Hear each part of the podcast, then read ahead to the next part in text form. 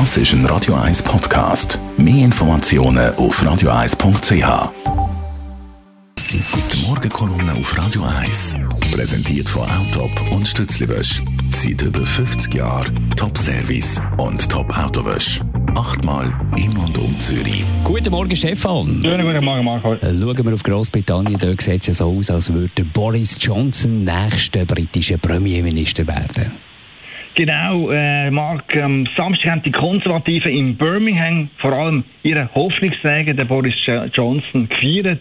Der Boris oder der Bojo, wie er vor allem genannt wird, der wird voraussichtlich der nächste Premier in England, weil er mit seinen Sprüchen jeden Gegner an die Wand spielen kann.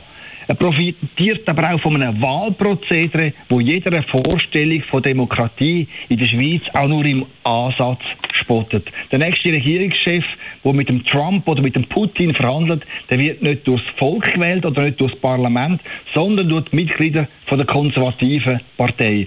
Von der Partei also, wo erstens total zerstritten ist und zweitens der ganz große Verliererverein im Land ist.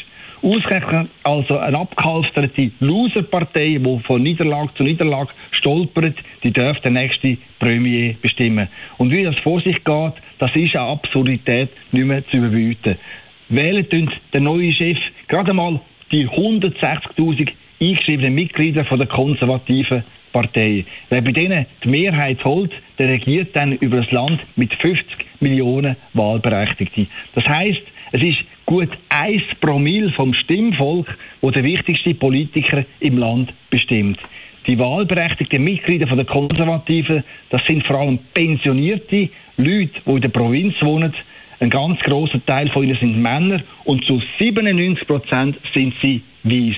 Mit anderen Worten, das sind faktisch ein paar wenige reiche Mitglieder von einem Old Boys Club, die bestimmen.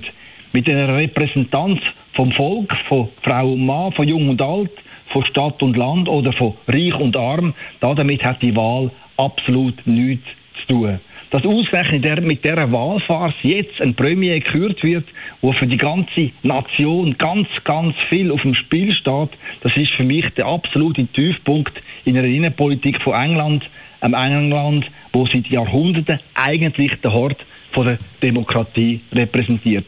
Die Morgenkolumne von Stefan Barbettler zum Nachlesen auf radio1.ch. Die Morgenkolumne auf Radio 1.